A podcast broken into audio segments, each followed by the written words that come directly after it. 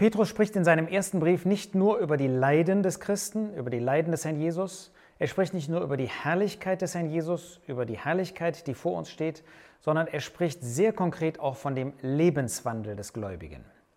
Was zeigt er über unseren Lebenswandel? Er zeigt uns erstens die Art und den Charakter des praktischen Lebens. Und das ist ja das, was wir wissen wollen, wie wir unser Leben zur Ehre Gottes führen wollen. Er zeigt uns auch das Ziel des praktischen Glaubenslebens. Er zeigt uns die Ausrichtung, die unser Glaubensleben haben soll.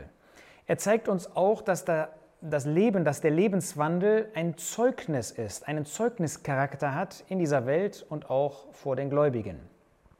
Und er zeigt uns auch, dass dieser Lebenswandel sich ändert, und zwar von der Zeit vor der Bekehrung zu der Zeit nach der Bekehrung. Das heißt, wir als Gläubige, wir führen eben einen anderen, einen neuen Lebenswandel, der nicht vergleichbar ist mit dem Leben vor der Bekehrung. Schauen wir uns die sieben Verse an, die von diesem Wandel, von dem Lebenswandel des Christen sprechen. Das erste Kapitel 1, Vers 15. Sondern wie der, der euch berufen hat, heilig ist, seid auch ihr heilig in allem Wandel. Das heißt, Gott stellt uns durch den Apostel Petrus vor, dass wir einen heiligen Lebenswandel führen sollen. Der Stellung nach sind wir heilig, sind wir solche, die auf die Seite Gottes gestellt worden sind. Und dem soll jetzt auch unser Lebenswandel entsprechen.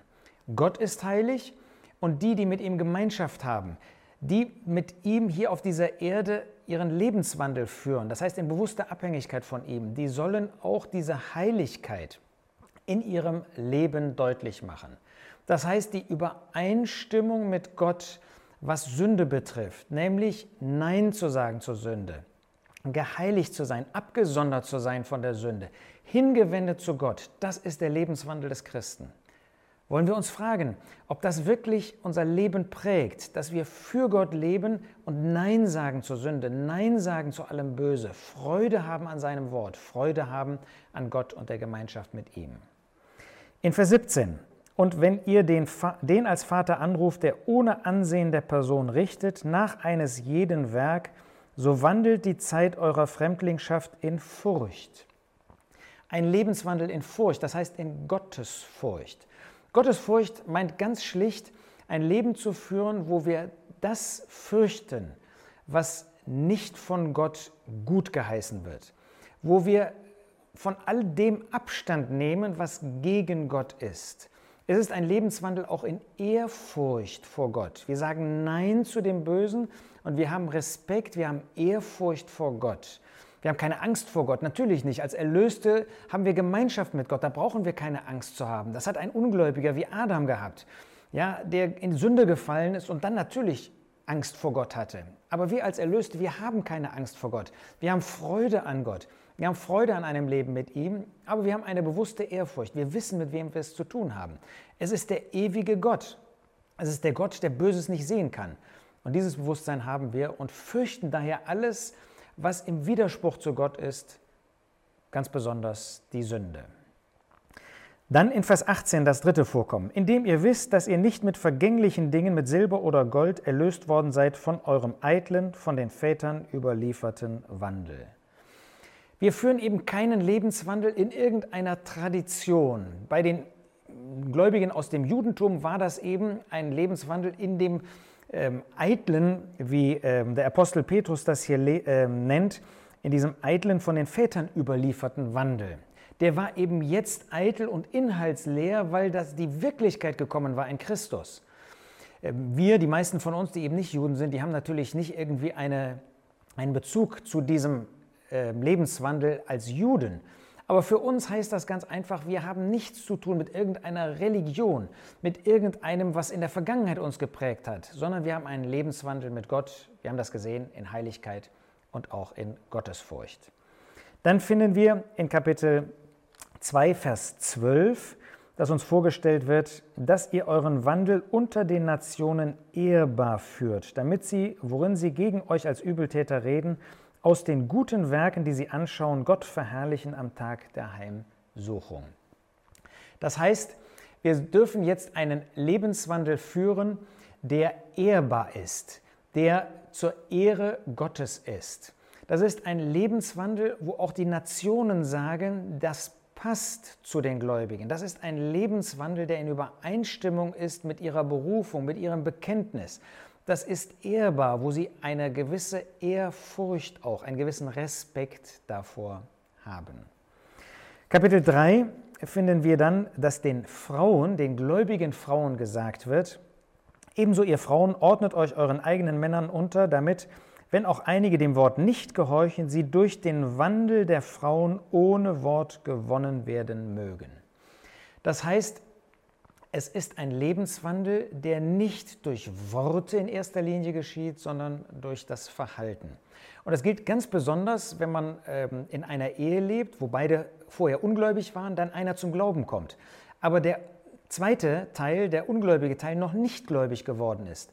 Und dass wir dann nicht einen solchen anpredigen die ganze Zeit, sondern durch einen Lebenswandel, der wie ein Hinweisschild auf Gott ist, ein Hinweisschild auf den Herrn Jesus ist, der durch Liebe, durch Wahrheit, durch Licht geprägt ist und dadurch Anschauungsmaterial geben, was wirklich ein Lebenswandel nach Gottes Gedanken ist. Das ist anziehend auf der einen Seite, weil es durch Liebe geprägt ist und es ist klar, weil es in Gehorsam Gottes Wort gegenüber ist.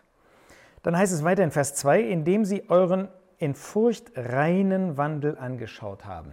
Das heißt, Gott möchte, dass wir einen reinen, einen sauberen Lebenswandel führen.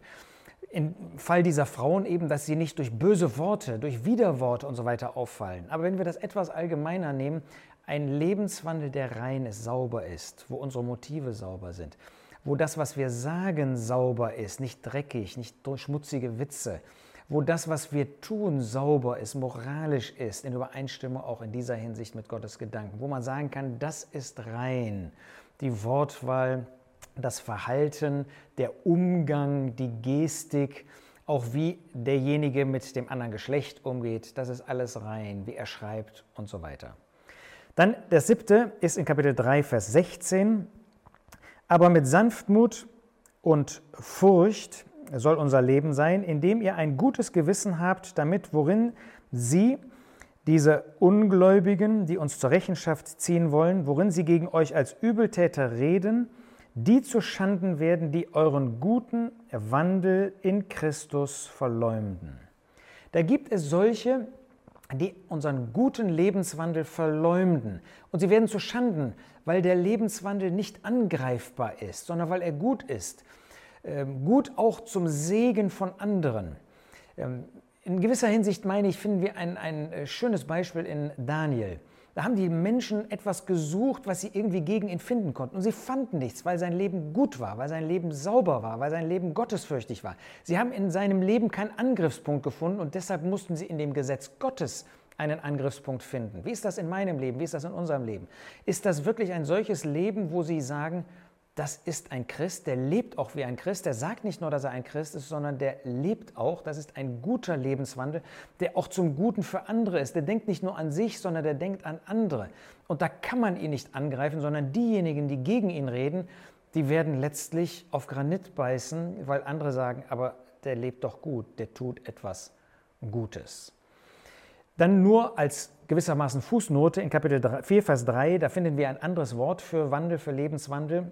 Und da heißt es, denn die vergangene Zeit ist genug, den Willen der Nationen vollbracht zu haben, indem ihr wandeltet in Ausschweifungen, Begierden, Trunkenheit, Schwelgereien, Trinkgeladen, frevelhaften Götzendienereien.